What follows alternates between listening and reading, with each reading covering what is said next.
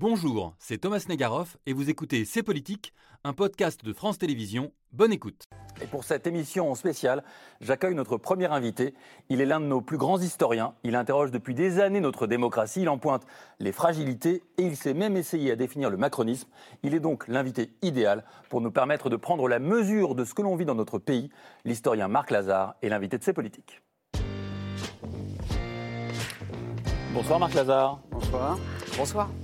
Merci d'avoir accepté notre invitation. Merci à vous étiez vous. venu au moment de l'arrivée au pouvoir de Mélanie en Italie parce que vous êtes aussi un spécialiste de la démocratie italienne. Vous êtes professeur d'histoire contemporaine à Sciences Po et on a bien besoin d'un historien en ces temps euh, troubles, troublés, ces temps peut-être historiques pour notre démocratie ou en tout cas pour notre cinquième République. Je le disais, vous avez beaucoup donc travaillé sur la démocratie, sur le macronisme, sur le populisme, bref, autant de sujets qui vraiment sont au cœur de l'actualité politique et sociale de notre pays. Le terme historique est très souvent galvaudé, notamment dans les médias. Mais est-ce que pour vous, ces images-là, les leaders syndicaux qui prennent ensemble la parole solennellement devant l'Assemblée nationale, autre image, quelques heures plus tard, le 49-3 utilisé par surprise par le gouvernement d'Elisabeth Borne, puis la Première ministre coupée par des parlementaires qui chantent la Marseillaise et qui brandissent des panneaux, puis les manifestations sauvages qui ont suivi, y compris à quelques mètres, quelques centaines de mètres de l'Assemblée nationale, en attendant demain les motions de censure, est-ce que pour toutes ces raisons, le terme historique vous semble justifié cette fois-ci? Alors c'est toujours difficile, et vous le savez bien, parce que vous êtes un journaliste et un historien, Thomas. Euh, C'est toujours difficile sur le présent de dire que c'est historique. Hein, toujours très difficile. Je ne sais pas ce que diront les manuels d'histoire euh, dans 20 ans ou 30 ans. Mais évidemment, il y a quelque chose de très important, en tout cas, qui, qui se déroule. Effectivement, les, les images sont impressionnantes. Bon, l'historien, euh, en même temps, euh, a immédiatement des, des images, en quelque sorte, non pas des souvenirs personnels, mais des images qui, qui reviennent. Euh, par exemple, le tumulte au moment où Elisabeth Borne prend la parole. Alors, dans la Ve République, on a connu des moments très intenses au Parlement. On peut prendre deux exemples. Simone Veil, au moment de la loi sur les VG, qui est agressée, Insultée, agressée, ouais. insultée, humiliée par des députés essentiellement de, de la droite. Euh, Mon deuxième exemple va concerner aussi euh, des députés de la droite, mais on, pense à Christiane Taubira euh, au moment euh, de la loi pour le mariage sur Mhm. tous. Mais la différence ici, c'est ce qui est très organisé, on le voit bien, très systématique. Alors ça pourrait évoquer la quatrième République, euh, Ouais. 1940 c'est-à-dire la guerre froide, euh, septembre 1947, le, le Parti communiste qui est à l'époque très puissant. Alors je parle pour une période que les moins de 20 ans évidemment n'ont pas connue, mais donc c'est très lointain. Sous la quatrième République, le Parti communiste qui à l'époque représente, et le premier parti politique en France, hein, plus d'un électeur euh, sur quatre, euh, entre en guerre froide véritablement. Et il y a plusieurs violents incidents à, à la Chambre des députés, à l'Assemblée nationale. Un, député communiste va être euh, avoir un moment, si j'ose dire, de gloire. Il s'appelle Raoul Calas. euh, euh, c'est le 1er décembre 1947. Il y a des grèves très importantes de mineurs et il dénonce l'envoi de l'armée. Parce qu'on envoyait l'armée, euh, en tout cas euh, des troupes euh, avec des blindés dans les, dans les terrils. À l'époque, il faut savoir que les mineurs étaient une profession très importante. Et il, va chantonner, enfin, il faire allusion au fameux chant du 17e, c'est-à-dire au, au- au- moment de 1907 à Béziers, où les soldats avaient mis crosse en l'air. Et donc, il est accusé, évidemment, d'appeler à la désertion et à l'insu- à l'insurrection des soldats. Et le président de la Chambre, le radical Édouard Herriot, euh, demande son exclusion temporaire. Ça rappelle aussi euh, ce à quoi on a assisté récemment. Et euh, Raoul Calas va s'accrocher au perchoir, il va être entouré par le groupe communiste. Pendant toute une nuit jusqu'au petit matin, on va appeler la garde. Bon, c'est un petit exemple, il y en a beaucoup d'autres. hein. Mais il n'y avait c'est pas une de période 40 de guerre froide. Oui, mais sous la quatrième, il n'y avait pas le 49-3. Alors, il y avait Qui pas le ajoute une 49.3. dimension un peu supplémentaire. Là. Alors bien sûr. Alors le 49.3, m- là, la question historique peut-être qui se pose, ou qui se posera euh, dans quelques années, lorsque les, Mmh. les historiens auront pris un peu de distance, c'est pourquoi ce centième usage euh, du 49.3 déclenche une telle réaction. Mmh. À chaque fois qu'il y a eu utilisation du 49.3, les oppositions ont dénoncé le, délit de, le déni de démocratie. Euh, ça a été le cas, par exemple, au moment du contrat première embauche, qu'on Oui. évoque beaucoup en ce moment, en disant, tiens, il y a eu un 2006, 49.3, ouais. et puis de Villepin et Chirac, le président de la République, le Premier ministre de Villepin, ont dû retirer le CPE. Eh bien, euh, un certain euh, leader du Parti socialiste de l'époque, François Hollande, le 3 février 2006, parle du déni de démocratie. Le même Hollande, devenu président de la République, va évidemment euh, recourir au, au 49-3. Même chose pour, pour la droite. On, on fait souvent allusion au fait que 28 fois, le Premier ministre Michel Rocard a utilisé euh, le 49-3. À chaque fois, la droite et les communistes sur la CSG, c'est-à-dire la contribution sociale généralisée, qui est considérée comme une réforme progressiste, puisqu'elle touche tous les revenus, euh, a été dénoncée par la droite et les communistes qui ont, voté, qui ont voulu passer une motion de censure qui a été rejetée à cinq voix près. Et, bien, là aussi, dénoncé le déni euh, de démocratie. Puis il y a un, autre exemple qu'on oublie trop, euh, c'est 1984. Alors en 1984, euh, les socialistes sont au pouvoir. Là aussi, les moins de 20 ans ne peuvent pas du tout. Ils étaient majoritaires à eux seuls. À eux seuls.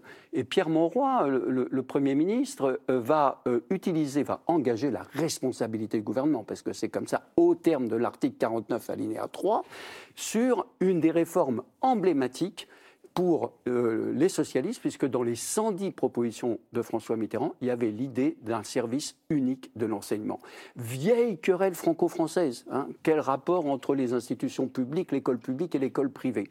Et Pierre Mauroy engage la responsabilité du gouvernement. Et pourquoi? Alors j'ai relu, à votre invitation, j'ai relu euh, ce discours de, Pierre Mauroy de mai 1984. Euh, et il dit, Mesdames et Messieurs, ça fait 12 heures que vous discutez. 12 heures. Donc ça suffit maintenant. Alors attention, quand on lit le discours, il dit ça fait deux ans que le ministre de l'Éducation nationale, Alain Savary, a engagé des négociations. Alors c'est très intéressant l'exemple de 1984 parce qu'effectivement il y avait des négociations très serrées avec euh, tous les regroupements catholiques. Mais le 49.3 est utilisé en mai. Mais la réaction, ça exactement, c'est les photos qu'on voit, c'est gigantesque. 2 millions de personnes, il y a eu Versailles et puis il y a Paris. exactement. Alors ça avait déjà commencé avant, mais la contestation. En gros, le 49-3 peut mettre le feu. Un peu comme Johnny, hein, euh, mettre le feu. Bon, euh, excusez-moi de cette comparaison. Il ne faut, pas lancer Camille là-dessus parce qu'elle va avoir envie de chanter. Alors, ah D'accord, on a un point commun, je ne savais pas, en plus de l'Italie avec Camille. Et donc, euh, donc oui, mais Marc Lazare. ça, c'est intéressant, hein, parce que quel est le débouché? Oui, allez-y. Bah, le, 13, le 14, ou 13 ou 14 juillet 1984, le président de la République recule. Donc, et il annule. Donc, si je résume, 49.3 utilisé, du monde dans la rue, et retour en arrière. Ça peut faire reculer. Et ça, il y a deux victimes, hein. Alain Savary qui démissionne et Pierre Mauroy qui démissionne. et Pierre qui, qui démissionne. Ce qui peut faire reculer ces deux mains, Yael, les fameuses motions de censure. Il faut nous expliquer ce qui se passe demain. Vous parliez de déni de démocratie comme étant un peu le, le, refrain toujours euh, entonné. Bah, c'est le cas dans la motion euh, qui va nous préoccuper demain, celle du groupe Lyot, ce petit groupe charnière de 20 députés au centre de l'hémicycle, piloté par le doyen euh, Charles Amédée de Courson. C'est sur son texte que sont venues se greffer des signatures transpartisanes jusqu'aux Insoumis, jusqu'à Éric Coquerel par exemple. Et ce qui est intéressant, ce sont les motifs. Renverser le gouvernement parce qu'il aurait détourné l'esprit de la Constitution, parce qu'il il aurait fait un choix de contournement de nos institutions. Ce sont les mots euh, de, la, de la motion de censure. Intéressant parce que c'est à, front renversé avec ce que dit Elisabeth Borne. On l'a vu au 20h de TF1 jeudi dernier. Qu'est-ce qu'elle disait, elle? Que c'est pas une censure, que c'est le vote, ce sera le vote de ceux qui sont pour ou contre la réforme des retraites. Alors qui, qui a raison? Est-ce qu'on renverse au nom des institutions ou est-ce qu'on fait valider une réforme? Alors, d'abord, euh, l'article 49.3, il est dans la Constitution. Il faut peut-être rappeler euh, pourquoi il y a eu cet article 49.3, là aussi, euh, d'un point de vue historique. parce que ça a été proposé en 1958, au moment de l'élaboration de la Constitution. Et il y avait trois grandes personnalités qui ont joué un rôle à l'époque. Michel Debré, le Premier mmh. ministre, le socialiste Guy Mollet et le centriste Pierre Pfemelin, contre l'avis du général de Gaulle, qui voulait véritablement marginaliser le Parlement. Et l'idée, c'était d'avoir euh, un parlementarisme qu'on appelle rationalisé. Alors, qu'est-ce que ça veut dire? On sort de 12 années de 4ème République, 12 années dans lesquelles il y a eu 24 gouvernements et des très grandes difficultés à pouvoir prendre des décisions. Et donc, l'idée, c'est, on va bien sûr avoir un Parlement, on va lui donner la possibilité de délibérer, mais en même temps, on va donner au Premier ministre mmh. la possibilité d'engager sa responsabilité et éventuellement d'être victime d'une motion de censure. Et ça, c'est un élément important, parce que c'est le Premier ministre qui devait être au centre, et qui l'est toujours officiellement. Simplement, qu'est-ce qui s'est passé en 1962 Il y a eu l'élection au suffrage universel président de la République, et dorénavant, le 49-3. Alors là, cette année, c'est clair, le président Macron, on le sait maintenant, à l'issue de quatre ou cinq réunions dans la journée de jeudi, a demandé à sa première ministre d'engager la responsabilité euh, du gouvernement. Alors, sur le papier, pour répondre, à, me semble-t-il, à votre question, euh, c'est démocratique. Ça fait partie de la procédure constitutionnelle Évidemment, il y a un biais, puisque pour la motion de Mmh. censure, c'est plus simplement sur le texte, c'est la confiance générale par rapport au gouvernement. Ce qui fait qu'effectivement, beaucoup de députés des Républicains vont hésiter, y compris parce qu'il y a le risque de dissolution, et beaucoup d'entre eux risqueraient éventuellement euh, de perdre leur poste. La question qui se pose de nature, me semble-t-il, peut-être historique à l'avenir, les historiens le décideront, c'est effectivement que ça ne passe plus. Les autres fois, à chaque Ouais. fois qu'il y avait une utilisation de 49.3, l'opposition criait au déni 100 de démocratie. 100 149 99 fois avant. Ouais, centième. Ouais. Et cette fois, c'est plus simplement le jeu politique, l'opposition contre la majorité au pouvoir. C'est véritablement toute une partie de l'opinion, puisqu'il y a des manifestations importantes où, où- où les manifestants disent on ne veut pas du 49.3. Et c'est, euh, Mm. si j'ose dire, il y avait des signaux d'alerte. Vous avez euh, rappelé les signaux d'alerte de Laurent Berger Oui. que vous allez recevoir, que nous allons Oui. recevoir, excusez-moi, dans, dans quelques temps. Mais les sondages disaient que les Français, sur cette réforme, ne voulaient pas de l'usage de 49 8 Français sur 10 selon les dernières enquêtes. Exactement, parce que je pense qu'il y a plusieurs explications. Euh, il y a l'opposition qui joue d'une certaine façon son rôle en dénonçant l'usage du 49.3. Il y a cette réforme des retraites, Mm. évidemment, qui touche tout le monde et on dit c'est un sujet trop important pour utiliser ces 49.3. Ça apparaît comme une mesure autoritaire d'un gouvernement et d'un président de la République de plus en plus impopulaire et dans un contexte de défiance, mais fondamentale. Euh, cette semaine a été publié le, le baromètre. Vous voulez qu'on voit les chiffres? Voilà. C'est très impressionnant. C'est euh, c'est le baromètre de la confiance politique, euh, nouvelle vague réalisée par l'Institut Opinion Web pour le CEVIPOF et Le Monde. À la question la démocratie fonctionne-t-elle bien? Deux tiers de non en réponse. 64% des Français interrogés disent non. Seulement un tiers de oui. Alors qu'en Allemagne, bah, ils sont beaucoup plus satisfaits de la démocratie. Et même en Italie. 60%, Royaume-Uni 47%, Italie 41%. Et puis notre rapport aux institutions aussi, problématique lui aussi, Thomas. Avez-vous confiance en votre gouvernement En France, 26% de oui seulement. 46% en Allemagne, 33% en Italie, 28% au Royaume-Uni. Voilà, qu'est-ce qui, qu'est-ce qui se passe? Est-ce que c'est parce que notre République est trop vieille? Je vous dis ça parce que la Constitution, elle aura 65 ans cette année. Elle a donc dépassé l'âge de la retraite. Est-ce qu'il faut, Est-ce qu'il faut la mettre à la retraite D'accord. Je n'avais pas pensé à cet argument. Euh, non, je, crois qu'effectivement, il y a un climat, mais c'est pas nouveau. Il y a un climat de défiance politique depuis maintenant plusieurs décennies qui est particulièrement fort cette année au terme du baromètre. Encore, ce baromètre est réalisé chaque année. Mm. Et, et ici, l'ampli- l'amplitude, puisqu'il est comparatiste, euh, est, est- est absolument euh, édifiante. Alors, évidemment, il y a deux questions qui se posent. La première, est-ce que nos institutions de la Ve République, euh, justement, sont trop vieilles Et là, je crois qu'il y a deux écoles qui s'affrontent. Ouais. Il y a ceux qui disent il faut sortir de la Ve République. On le sait, c'est la France insoumise qui réclame la Sixième République. Très bien, c'est une possibilité. Il y a d'autres, il y a une autre réponse consistant à dire il faut euh, essayer de rénover nos institutions. C'est pas la première fois. Il y a eu déjà des entreprises, il y a eu des com- comités consultatifs, il y a eu la commission Bartolone, ancien président de l'Assemblée nationale, et notre collègue Michel Vinocq, euh, qui Mm. avait fait un gros travail là-dessus. Il y a eu des propositions. Il y a eu la réforme. Macron a prévu de nommer un comité de réflexion, en tout cas transpartisan sur le sujet. Il n'est pas encore mis en place. Et comment va-t-il le faire dans le contexte Ah bah, actuel? Bonne question. et, et quelle crédibilité ça aura? Donc c'est, c'est- Mais en tout cas, ce débat est ouvert. Et puis je crois qu'il y a un autre débat, encore plus, euh, j'allais dire, profond, philosophiquement, théoriquement, euh, politiquement, au bon sens du mot, euh, c'est-à-dire qui intéresse la, la vie de la cité. C'est où on en est de la démocratie représentative. Mm. Parce qu'il y, y a quand même une petite musique qui sourd de plus en plus, qu'on entend de plus en plus, consistant à dire euh, d'avoir une défiance contre les représentants.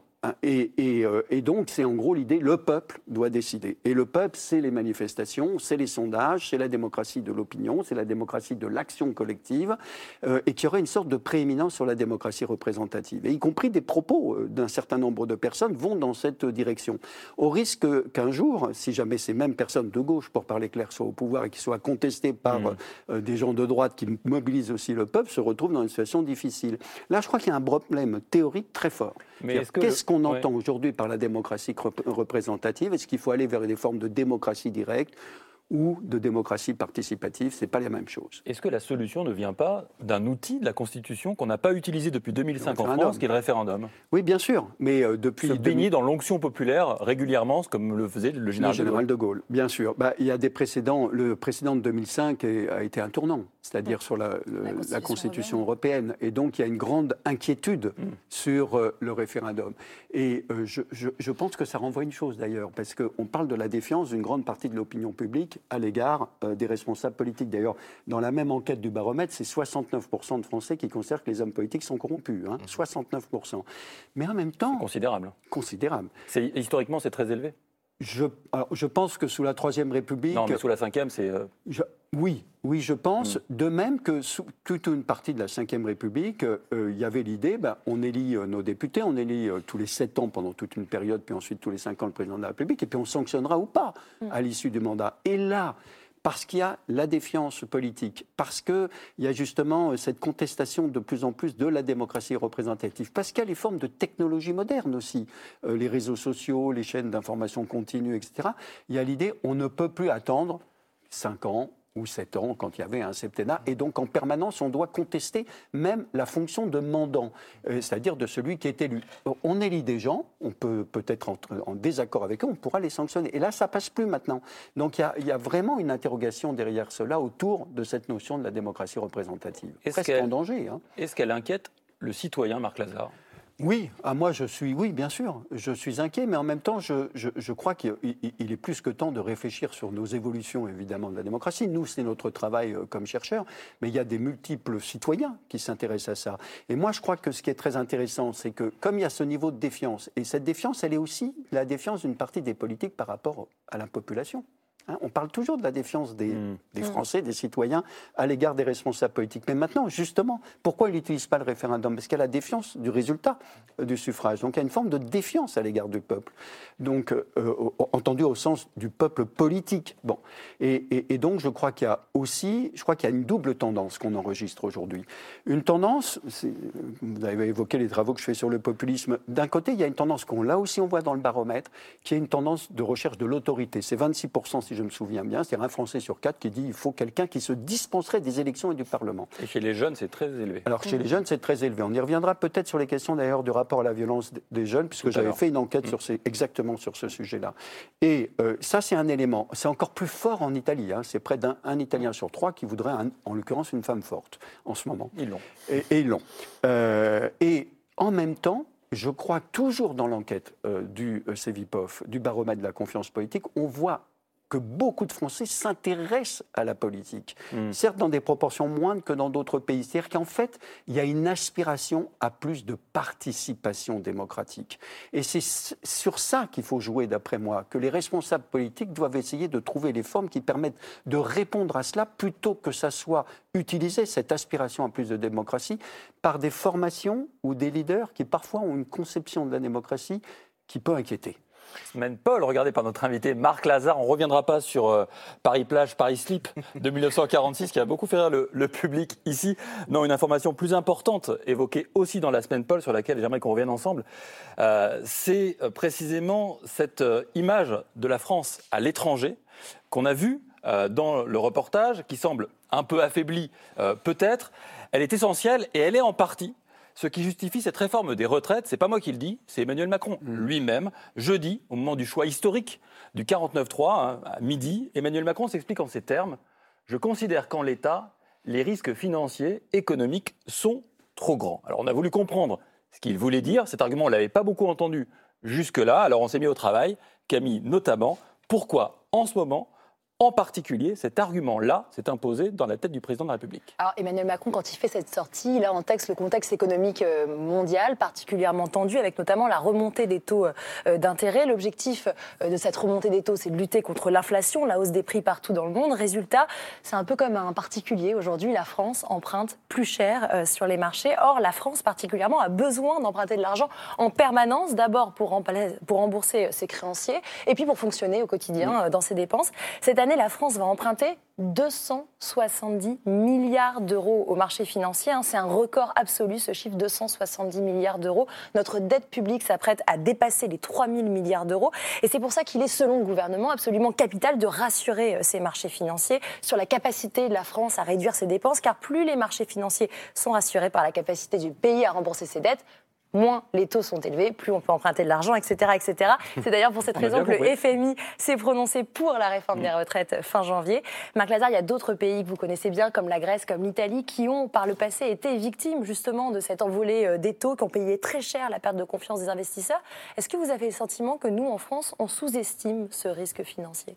Peut-être, mais ce qui est, euh, compliqué dans l'argumentaire euh, euh, du pouvoir, du gouvernement, du président de la République, c'est que ça surgit comme cela, alors que les argumentaires étaient différents. Mhm. un des argumentaires était d'abord la justice. Et manifestement, je dirais qu'il y a quand même un consensus assez large pour dire que cette réforme a une grande partie d'injustice. Certains disent qu'elle est même totalement injuste.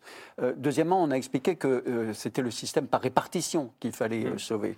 troisièmement, que justement ce système était menacé. Et en gros, c'est 12 milliards d'euros de déficit. Et la plupart des économistes, y compris dans une autre émission, c'est ce soir, pour citer la concurrence. excellent, c'est pas, pas, la concurrence, c'est les amis. Hein. Voilà, c'est des amis, a expliqué que 12 milliards d'euros mm. par rapport à, l'ensemble du budget, c'était pas grand-chose. Et, donc de sortir au mm. dernier moment cet argumentaire, il y a un problème de crédibilité. Alors cela dit, oui, c'est vrai, il y a évidemment un problème justement du fait de la remontée des taux euh, qui euh, met en danger, euh, effectivement, qui pourrait mettre en danger l'économie française. Mais encore une fois, c'est un argumentaire qui arrive un peu tard et qui ne participe pas justement de, j'allais dire, de, l'argumentaire pédagogique que cette réforme avec laquelle elle aurait dû être mm. accompagnée. Mais il est aidé, le président, aussi par des partenaires ou des institutions qui lui disent oui. de, de faire ça, qu'ils lui disent de tenir en tout cas. Conseil très pressant cette semaine du patron de l'OCDE, c'était vendredi, Mathias Korman, à propos du 49.3 et du mouvement social, il dit Après tout le chemin parcouru, je suis certain que le gouvernement français va et doit mmh. rester sur sa ligne et aller jusqu'au bout. Son argument, c'est que nous vivons plus vieux euh, en meilleure santé, donc acceptons de travailler plus longtemps. On rappelle ce que c'est l'OCDE. L'Organisation de coopération et développement économique, c'est l'héritière du plan Marshall d'après-guerre, un club de 38 pays industrialisés démocratiques.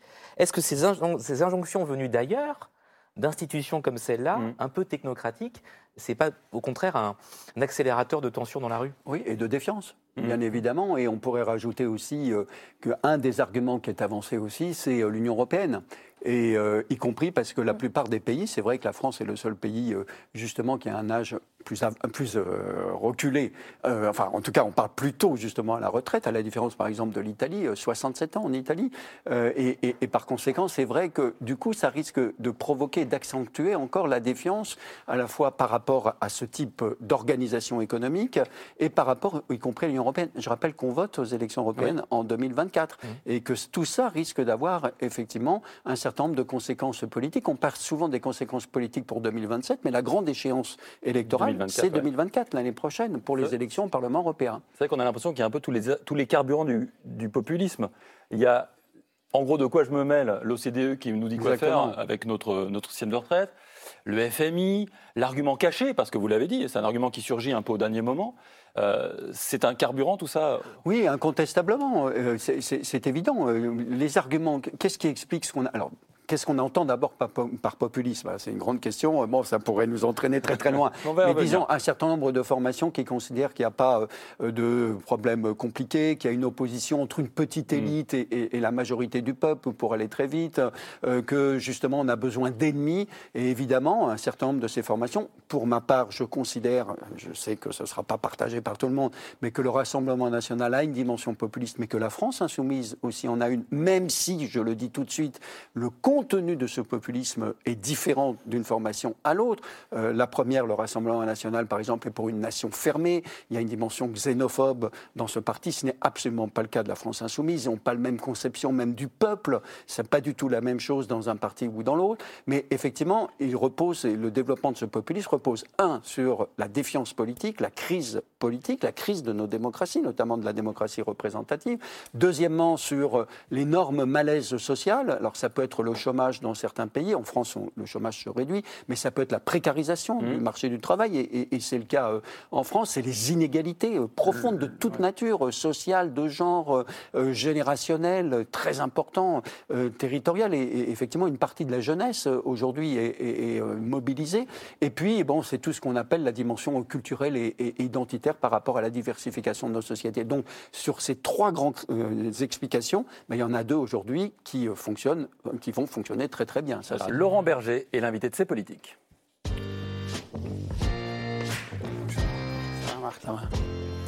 Bonsoir Laurent Berger. Bonsoir. On vous entend plusieurs fois dire dans le reportage, ou en tout cas sous-entendre, que l'usage du 49.3 serait une catastrophe. On y est. Est-ce que c'est une catastrophe? Oui, je crois que c'est une forme de catastrophe. On avait un, un conflit social, une crise sociale assez euh, ancrée, parce qu'il y avait un, projet de réforme, des, il y a un projet de réforme des retraites, une réforme des retraites qui ne tenait pas compte de la, réalité du travail de millions euh, de salariés et qui faisait l'objet d'une contestation massive dans la rue, avec des manifestations les plus importantes depuis le début des années 90, d'un rejet dans l'opinion qui ne s'est jamais démenti. Je crois qu'on n'a jamais eu un mouvement social de cette ampleur, où à la- à l'issue, en tout cas dans les derniers euh, moments de ce mouvement social, enfin même si on n'y est pas, mais euh, vous voyez, euh, avec un taux de soutien de l'opinion aussi important. Et il y avait besoin et une procédure parlementaire qui a été totalement escamotée. À l'Assemblée, c'est peu de le dire, il y a des responsabilités partagées d'ailleurs. Et même au Sénat, qui est un lieu normalement de sérénité, de débat démocratique, il y a eu une accélération pour pouvoir passer cette réforme. Et donc, je dois avouer que jusqu'au midi, euh, je me disais, c'est pas possible en fait. On va pas tomber dans cette folie. Il faut que ça se, il faut qu'il y ait un vote. La représentation nationale, ça a du sens. Vous m'entendez dans le reportage dire, euh, évidemment que c'est pas la même chose le 49.3 ou un vote en bonne et due forme. Ce n'est pas la même chose, y compris sur l'issue euh, et le positionnement des uns et des autres à l'issue de, de ce vote. Et donc là, on a une crise sociale qui se transforme en crise démocratique. Et on a un sentiment de mépris, parfois de ressentiment, on voyait bien dans la dernière manifestation, qui se transforme en colère. Et, ce que je veux dire, c'est qu'on a prévenu. Oui, ce qui me rend un peu amer, c'est qu'on a prévenu. On a même écrit ensemble, les organisations syndicales, au président de la République pour lui dire Monsieur le Président, cette situation, elle est explosive si cette réforme devait passer, en particulier par, la voie du 49.3. On lui a dit c'est explosif, c'est dit dans le courrier en question. On n'a pas été écouté. Eh bien, c'est explosif. Vous avez prévenu plusieurs fois.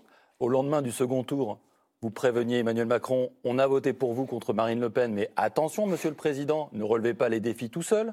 Vous avez aussi dit, vous avez prévenu, pour nous, ça sera toujours non d'aller plus loin pour l'âge du départ à la retraite. Vous avez dit, attention, écoutez la rue, parce que si vous n'écoutez pas la rue, moi, j'arriverai pas à maintenir des régimes, des manifestants euh, pacifiques, ça va partir en violence. Et là, vous avez dit, attention au 49.3. C'est quoi votre nouvelle alerte? Ce soir, vous dites quoi au gouvernement?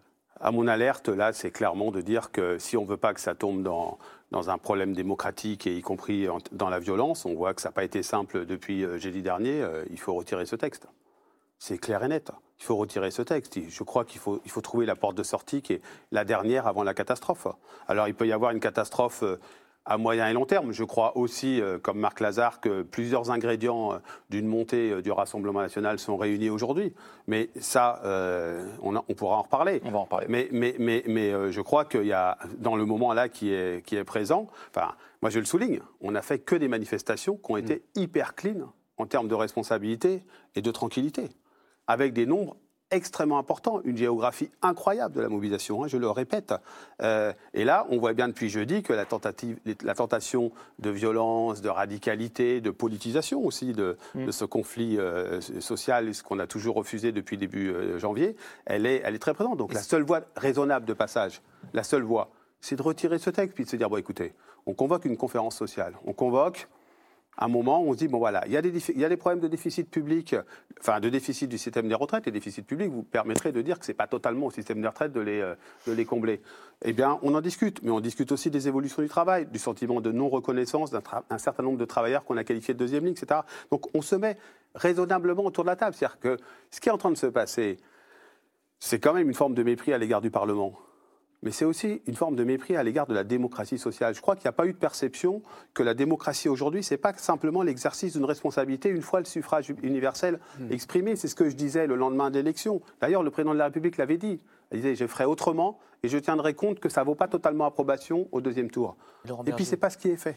C'est-à-dire si, si demain, demain il y a une motion de censure, il y a deux motions de censure, même si le gouvernement n'est pas renversé, la réforme sera considérée comme applicable. La réforme des retraites devient réalité. Vous Mais, vous là, voyez, jusqu'au président, bout, ce dont on parle en fait, Qu'est-ce qui se passe après cette Vous voyez bien que jusqu'au bout, on a, on- on a fait de ce sujet des retraites un sujet politique, en recherchant un compromis politique, et c'est profondément un sujet du travail, un sujet social. Donc vous voyez que il aurait fallu parler. S'il y avait eu vote, on aurait eu vote sur le contenu de cette réforme. Franchement, sans doute, il y a, la démonstration est faite. Il n'y avait pas de majorité pour, ce, pour, pour, pour cette, pour cette, euh, cette réforme.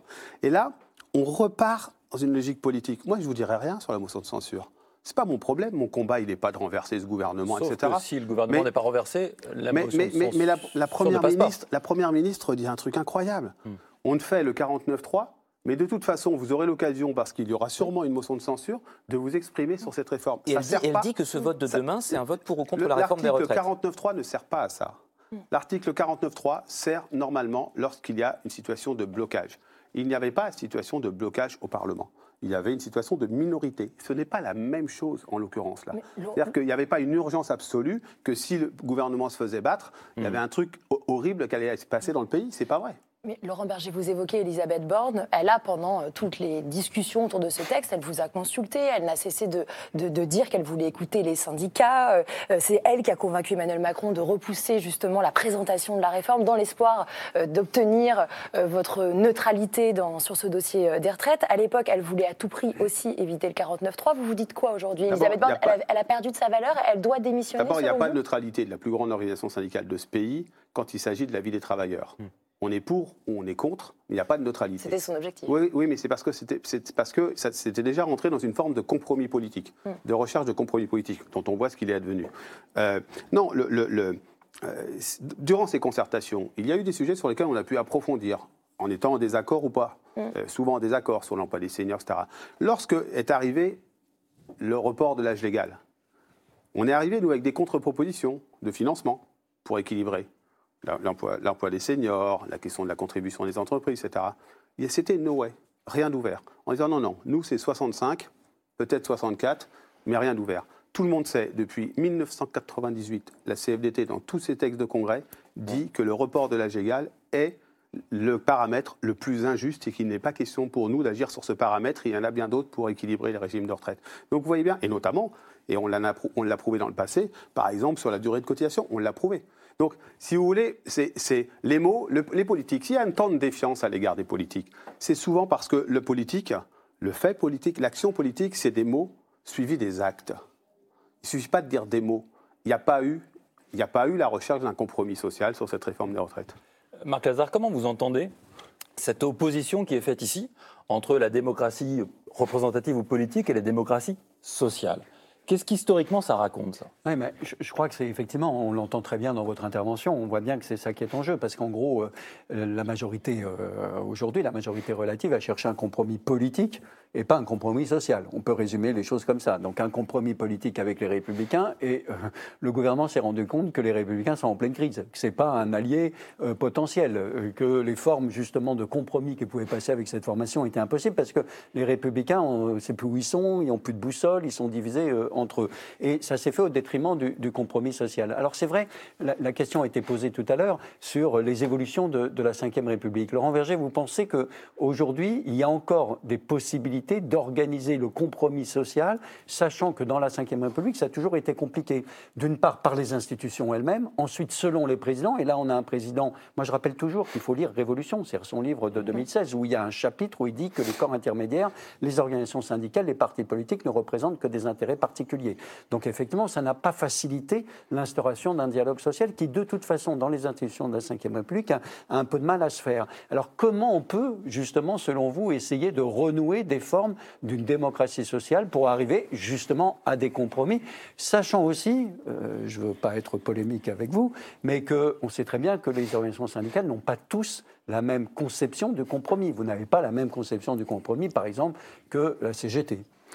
Oui, c'est vrai. Mais euh, d'abord, moi, je ne crois pas que ce soit deux, deux conceptions de la démocratie qui s'opposent. C'est Non. deux composantes de la démocratie qui doivent se euh, coopérer et travailler ensemble. Mais qu'ils Euh, qu'ils ne font pas en ce moment. mais qu'ils ne font pas en ce moment. Euh, je, je rappelle que la réforme précédente des retraites, tout- 2014. 2014, elle s'est faite dans un compromis social Mmh. Avec vous. avec nous. Ça a été Mais pas, avec toutes les autres organisations syndicales. Oui, Parle de la mais- réforme oui. Touraine. hein, Oui, c'est la réforme Marisol Touraine. Touraine. Oui, c'est vrai, vous avez raison, Marc, mais, mais, mais, mais en même temps, euh, les compromis euh, sociaux, euh, y compris dans les entreprises, ne se fassent pas toujours dans, le- dans un fait euh, unanime des, des- des organisations syndicales.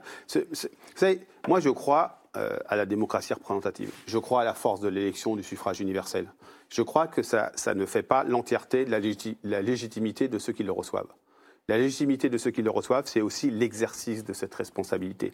Et l'exercice de cette responsabilité, c'est la façon dont ils travaillent avec cette société civile, ces corps intermédiaires, qui sont, excusez-moi le terme, très embêtants, pour ne pas dire plus, de la part, et, comme vous, j'ai lu ce livre et je sais ce que pense le président de la République de ça, mais qui sont, en fait, qui, re- qui représentent l'épaisseur de la société, qui représentent ses contradictions, qui représentent ses, euh, besoins de compromis.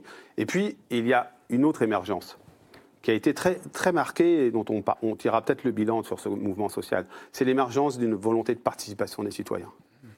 Et ça, et il y a eu mépris. Vous vous rendez compte quand même, le 49.3, c'est le mépris de ce besoin d'expression des citoyens. Moi, j'ai vu des gens dans les manifestations qui n'avaient jamais manifesté, qui ne sont pas plus conscientisés politiquement que, que- que- que- plus que ça, mais qui sont simplement des gens qui disaient Je ne veux pas travailler plus longtemps, écoutez ce que j'ai à dire, j'étais là pendant le confinement, etc. Il y a eu mépris des corps intermédiaires. Enfin, imaginez quand même, moi je suis le président de la Confédération européenne des syndicats, qu'entre le 10 janvier et aujourd'hui, nous n'avons jamais été reçus, malgré le plus grand mouvement social depuis le début des années 90, jamais été reçus ni par le ministre du Travail, ni par la Première ministre, ni par le président de la République. Et puis, mépris du Parlement. Ça fait beaucoup quand même de mépris pour faire fonctionner la démocratie correctement. Ah, On se projette un peu euh, dans la semaine qui arrive, parce que euh, pour beaucoup de Français, euh, alors il y a les élèves qui demain passeront le bac, manifestement, ça, ça ne sera pas bloqué. Je ne peux pas l'assurer, mais ce que je, je peux dire au nom de la CFDT, en mon nom, au nom des, des représentants de la CFDT dans l'éducation nationale, c'est que nous ne voulons pas, nous ne devons pas bloquer le bac. Je vous rappelle que le mois de mars, c'est le bac et Parcoursup pour des jeunes aujourd'hui. C'est assez stressant. C'est vrai. Euh, et ce n'est pas le moment de leur en rajouter. Donc non, je crois, nous, ce qu'on a réussi à faire depuis début janvier, c'est garder l'opinion avec nous. On veut continuer de garder l'opinion avec nous. Mais il y a aussi, et vous l'avez évoqué tout à l'heure, une radicalisation de ce mouvement social. Les partisans d'une ligne plus dure se sont déjà mobilisés. Plusieurs actions radicales ont eu lieu spontanément depuis jeudi soir. Le risque désormais de la radicalisation après le recours au 49.3 du gouvernement. Des blocages, des manifestations souvent par petits groupes. à Rennes, Paris, Marseille, avec des scènes de colère et de dégradation qui se sont intensifiées. Le recours au 49.3 a clairement fait monter la température du thermomètre social. Blocage sur les routes et sur les rails. Le ton se durcit, même chez les manifestants pacifistes. Je crois que Laurent Berger, ce n'est pas absolument votre tasse de thé de type euh, d'action. Est-ce qu'aujourd'hui, vous dites, moi, j'arrive plus à maîtriser les, les, Non, les je ne dirais pas ça, non. Non, je dirais que la colère est très forte, comme on l'a jamais euh, ressenti, hein, pour être tout à fait honnête à ce niveau. Vous l'avez jamais ressenti, vous, en tant que dirigeant ah, syndical Ah non, non, non, jamais, jamais, euh, jamais de façon aussi forte et aussi unanime. Donc il y a une grosse colère, ça c'est sûr, euh, qu'il y a une volonté euh, de ne pas, de pas se laisser faire, si je pouvais dire les choses comme ça, c'est-à-dire de, de réagir. Mais je le redis, tout acte de violence à l'égard des biens et des personnes, d'ailleurs à l'égard des personnes, qu'ils soient physiques ou qu'ils soient symboliques, on le rejette. Tout le monde le rejette, y compris un communiqué de l'intersyndicale jeudi soir. On était assez choqués quand même jeudi soir, qui dit on condamne toute violence. On est, pour des manifestations sans recours à la violence. Mais qu'est-ce qui va se passer? Il, il- y a, il y a, enfin, on a été très responsables depuis le début. Personne ne peut nous dire l'inverse. Mais euh, ce qui va se passer, c'est que euh, d'autres vont tenter de prendre, euh, y compris, euh, on voit certaines images où on voit que c'est des groupes politiques euh, assez radicalisés qui vont essayer de prendre le lead. L'écrivain euh, Nicolas Mathieu accuse le gouvernement d'avoir libéré une réserve de rage. Est-ce que vous, vous pourriez reprendre ce Oui, j'ai vu son texte à Nicolas Mathieu. Je crois que oui, il y a une forme de, il y a une forme de rage qui s'exprime, mais on peut l'exprimer pacifiquement. C'est pour ça qu'on appelle jeudi encore à une grande journée de mobilisation. Il faut vraiment le faire. Et puis, moi, j'en appelle de façon un peu solennelle au président de la République aujourd'hui. Il faut pas, faire- il faut pas, il faut pas s'obstiner. Il faut pas s'obstiner. Et puis, franchement, je veux dire, la, situation sociale et politique est suffisamment compliquée pour pas avoir devant nous euh, un- une espèce de conflit euh, et de crise politique comme c'est en train de, se faire et de, violence qui peut s'exercer. Donc il est, il est encore temps, Monsieur le Président de la République, de dire écoutez, ok, je comprends, je ne renonce pas à euh, faire une réforme des retraites et on en rediscutera. Et vous, Ben, et vous serez là pour ça. mais la CFDT, elle a, tout- elle a été là quand elle était Donc d'accord. le fil n'est pas rompu.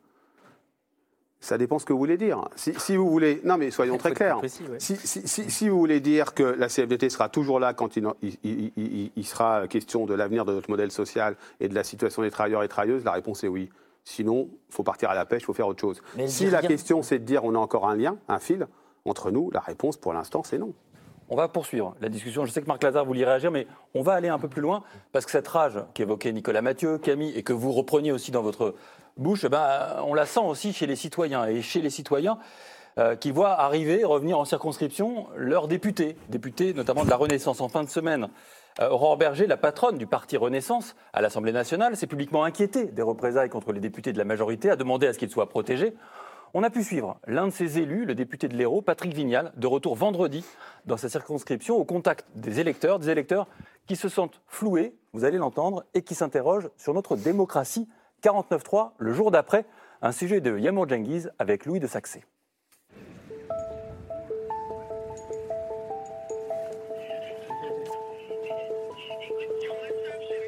Eh ben allez, on y va.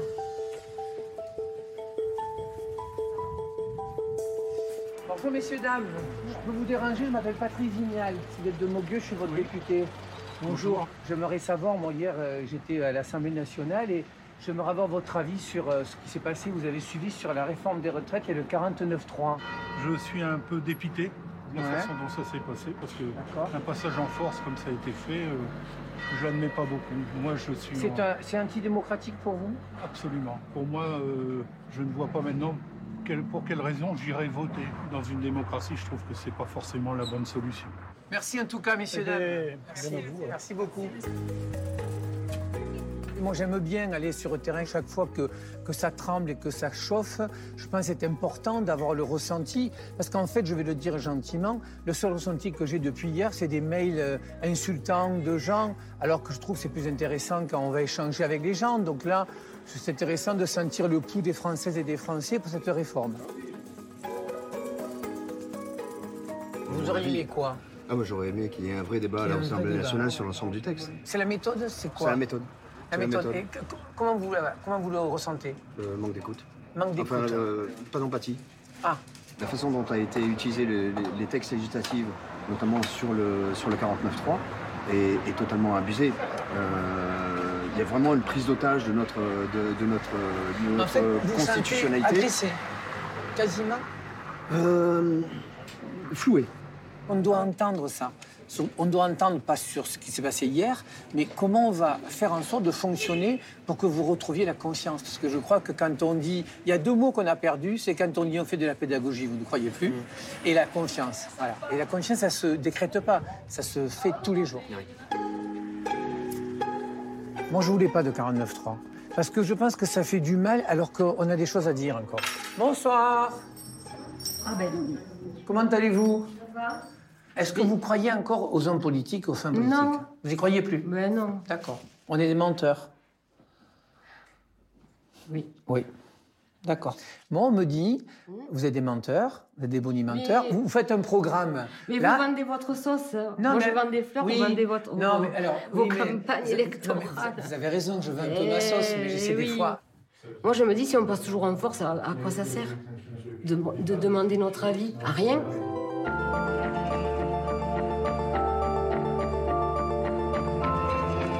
Bon. Est-ce que tout le monde va bien? Bon, toutes les réformes des retraites sont passées avec des 49-3. Est-ce que pour vous, c'est démocratique ou pas? Est-ce qu'aujourd'hui, ce matin, on est samedi matin, est-ce que tu aurais préféré qu'on améliore encore la, copie? Mais c'est pas parce que euh, le 49.3 va nous imposer la chose qu'on ne peut pas améliorer la copie. Le 49.3, moi, je, je- même si c'est dans la Constitution, hein, Ah, voilà. je regrette qu'il ait été utilisé. Moi, j'étais, je voulais que ça aille au vote. Tu voulais qu'on gagne ou qu'on perde? Honnêtement, que vous perdiez. Mais que vous perdiez pour vous remettre en question. J'ai pas entendu un ministre, depuis, le 49.3, faire, on va dire, acte de contrition ou au moins un mea culpa de dire on n'a peut-être pas été bon hein, sur, la forme, on n'a pas su la mener, on a été mauvais au niveau de la communication, on a été mauvais dans beaucoup de choses. Et eh ben non, non, c'est on campe sur nos positions quelque part en disant euh, du SOP qui dit eh ben, ça a été voté au Sénat, ça a été voté à la CMP, donc tout va bien, c'est pas un échec. Ben, moi, pour moi, si, c'est même c'est une bérésina, moi, je trouve.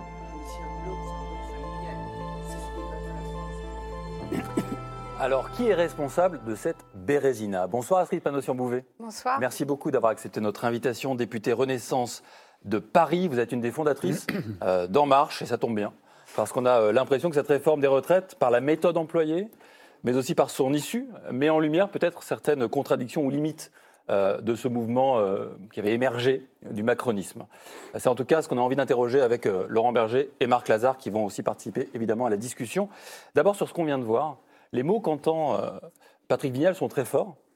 Euh, on a vraiment le sentiment que sur le terrain, le 49-3 ne passe pas du tout, qu'il est le carburant, euh, on l'a dit au début de l'émission, hein, d'un rejet des élus, d'un rejet même du fonctionnement de notre démocratie. Cette fracture entre les élus, en l'occurrence macronistes, et les citoyens, est-ce que vous, vous l'avez ressenti depuis jeudi ou peut-être même depuis un peu plus longtemps? Oui, ça, ça, ça- ça intervient à un moment où la, la- la- la France n'a jamais été aussi euh, polarisée euh, politiquement, et ça se voit à l'Assemblée nationale, et où on n'a jamais eu une telle défiance Mhm. aussi euh, vis-à-vis des élus. Et ça s'est vu d'ailleurs dans le, dans, le, dans le sondage Cevipof de février 2023 que vous, aviez, vous avez commenté. Et, et du coup, cette, cette tradition du déni démocratique, et ce n'est pas la première fois effectivement qu'on parle de déni démocratique quand on utilise le 49.3, euh, elle, est, elle est encore plus intense aujourd'hui, parce qu'il y a eu euh, ce mouvement social, parce que euh, clairement, à l'Assemblée nationale, on n'a jamais pu voter sur le texte. Nous, Contrairement au Sénat, on n'a pas pu voter en première lecture euh, parce qu'il y a eu aussi l'obstruction que l'on sait. Peut-être que les choses auraient été moins difficiles si on avait pu, en tout cas en première lecture, aller jusqu'au terme, et notamment sur l'article 7 qui est sur l'allongement de, de- de- de la- de- de l'âge, qui est tellement contesté.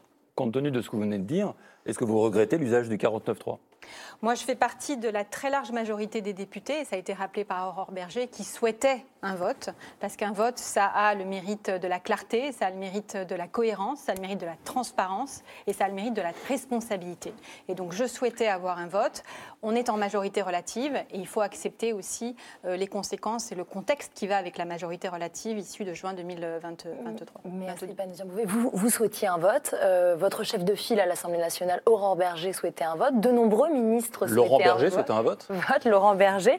Euh, je pense à Gérald Darmanin, par exemple, qui ont essayé quelques heures avant même cette utilisation de convaincre le président de la République qu'il ne fallait pas utiliser le 49.3, quitte à perdre, quitte à prendre son risque, comme euh, il aime euh, à le dire.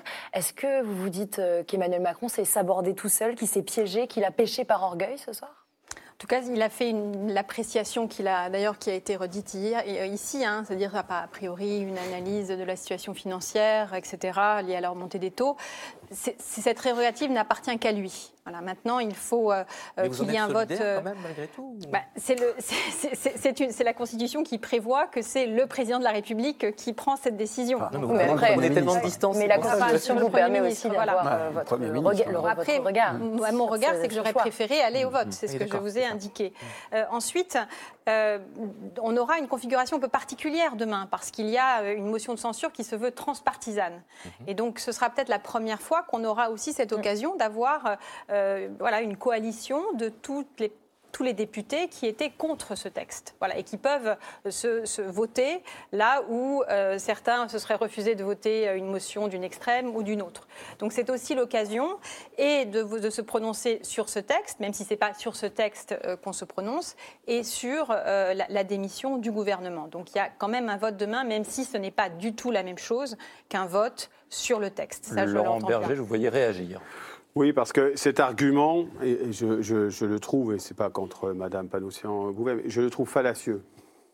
Parce que si, si vous aviez besoin, il y avait besoin d'un vote, et il y avait besoin d'un vote sur cette réforme des retraites, il fallait le faire jeudi.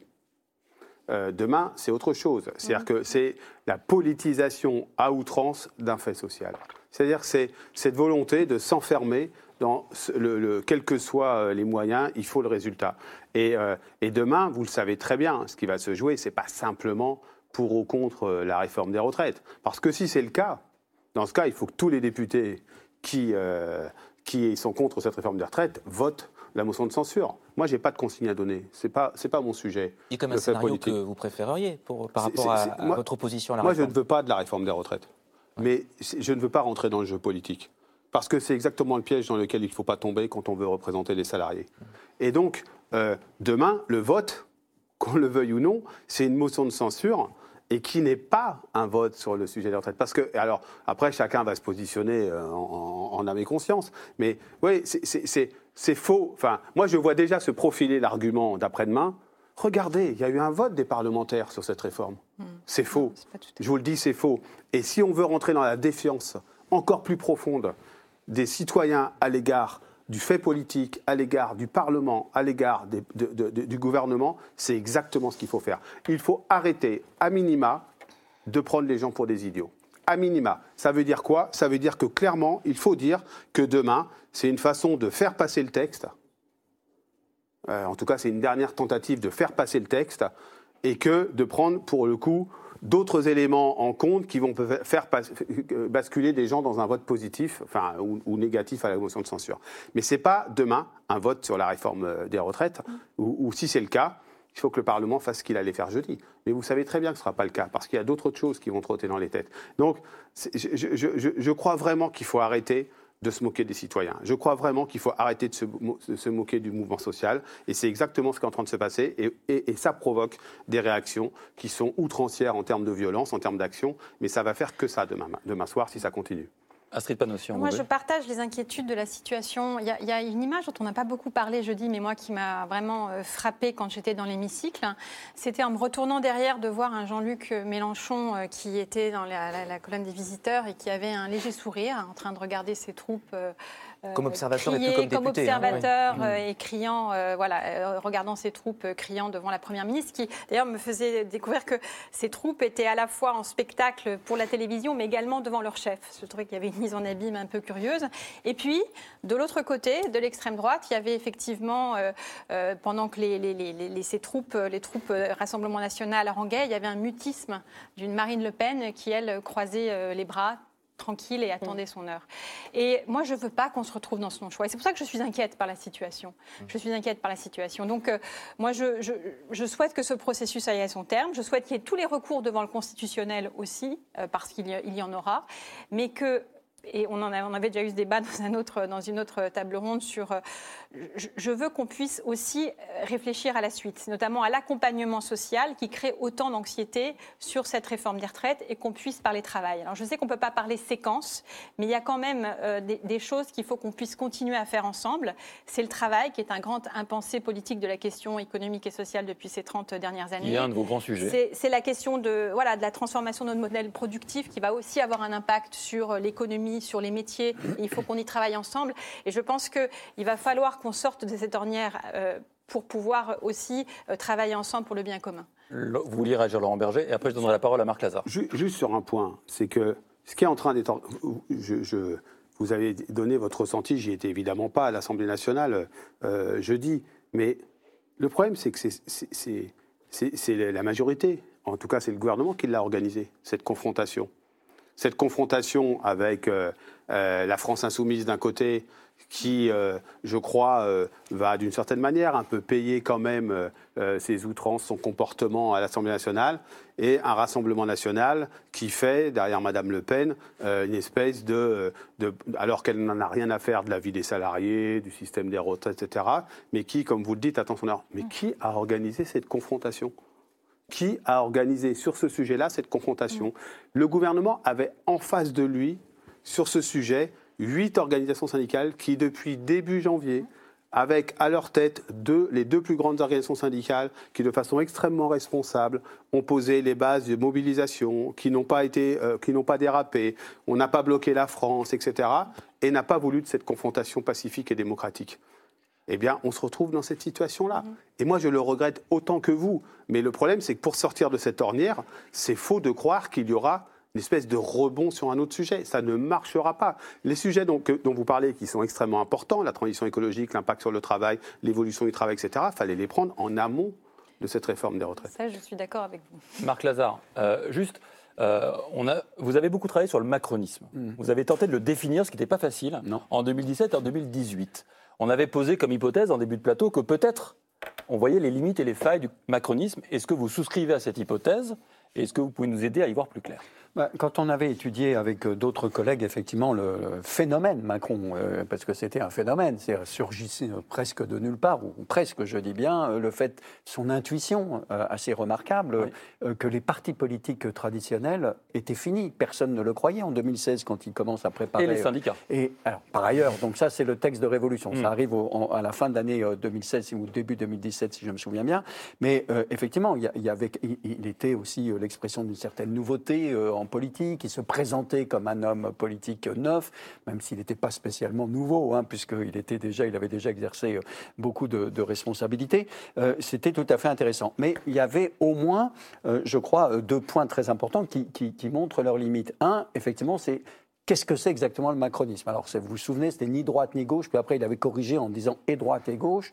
Et je crois que le problème, c'est qu'il n'a, à mon sens, mais je vous le soumets, madame, euh, c'est qu'il n'a jamais véritablement réussi à constituer une forme de corpus, je ne dis pas peut-être idéologique, mais dans lequel on pouvait effectivement avoir une sorte de colonne vertébrale du macronisme. Et moi, ça m'a donné euh, l'impression, ça me donne l'impression euh, d'une sorte de navigation à vue. C'est-à-dire que de temps en temps, il y a quelques mesures dites de gauche, d'autres mesures euh, de droite, et en plus, maintenant, une impasse complète. Parce que comment vous allez pouvoir organiser justement euh, euh, des procédures législatives sur les thèmes que vous indiquez, mais aussi sur ce qui est déjà euh, programmé, notamment la loi sur l'immigration, avec justement l'impossibilité de trouver des alliés. Donc je, ne vois pas comment cette législature pourrait aller jusqu'au bout. Mais enfin, c'est un autre point. Puis deuxième point, c'est que Emmanuel Macron, c'était l'idée La République en marche. J'ai fait une enquête avec Thierry Pêche, Bruno Cotresse et Thomas Vitiello en 2018 sur les marcheurs, et c'était très intéressant. Il y avait 8000 personnes. Je dois dire que La République en marche nous avait permis de travailler dans la liberté académique. Responsable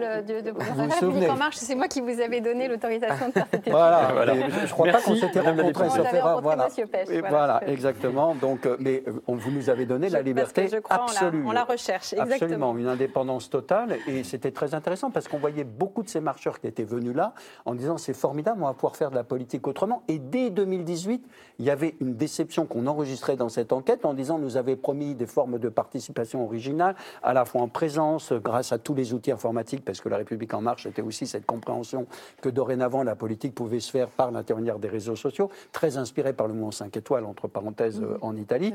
Et euh, ça, ça s'est pas fait. Et le parti ne s'est pas construit. Le parti ne s'est pas construit, y compris sur les territoires. et Et, ça Lazare. renvoie évidemment toujours au même problème. Juste d'un mot, je voudrais qu'on voit juste les affiches de la campagne. Elles ont un an, la deuxième campagne pour la réélection d'Emmanuel Macron. Elles vont arriver avec vous. Avec vous, c'était le slogan de campagne Oui. Pour dire qu'on allait avoir une nouvelle méthode, plus démocratique. De, voilà, on- on- avec vous, c'était le slogan.